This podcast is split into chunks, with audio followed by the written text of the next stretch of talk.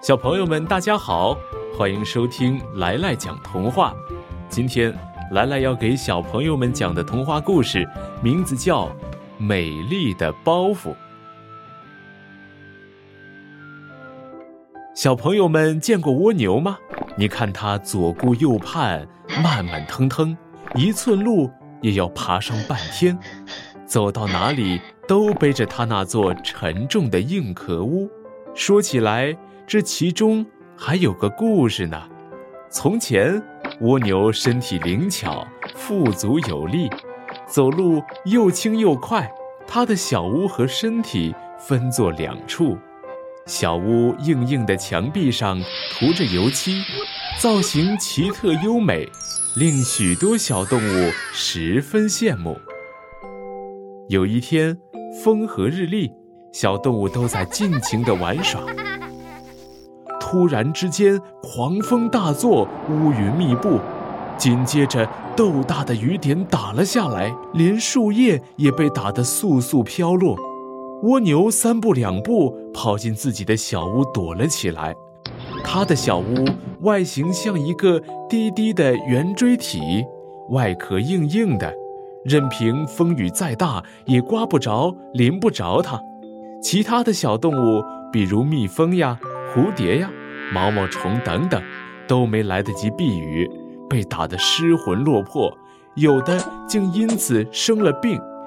一只小蟋蟀挣扎着，随着雨水漂流，经过蜗牛的小屋，小蟋蟀一把抓住了蜗牛的屋角，向蜗牛哀求道：“蜗牛兄弟，开开门，让我进屋躲躲吧。”我快要被冲走了。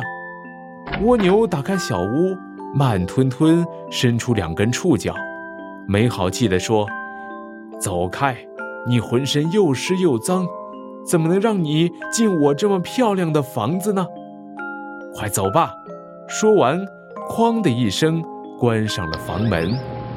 小蟋蟀被水一推，再也抓不住了，被雨水冲得越来越远。一只小蜻蜓被打落在了蜗牛房前，蜻蜓哀求道：“蜗牛兄弟，打开门，让我避一避吧！大雨把我淋得都无法起飞了。”蜗牛打开小屋门，慢吞吞地伸出两根触角，粗声粗气吼道：“这是我的小屋，如果你们谁想进来就进来，难道让我出去淋雨吗？走开，别打扰我！”蜻蜓无奈地走开了，可是它刚鼓起翅膀，就被一阵大风吹落到水洼里。雨不知下了多长时间，后来渐渐停了，太阳又露出红红的圆脸。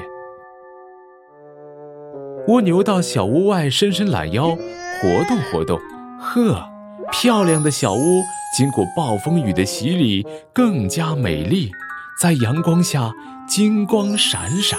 蜗牛越看越爱，暗想：“我的小屋太漂亮了，怪不得蟋蟀、蜻蜓都想来占用。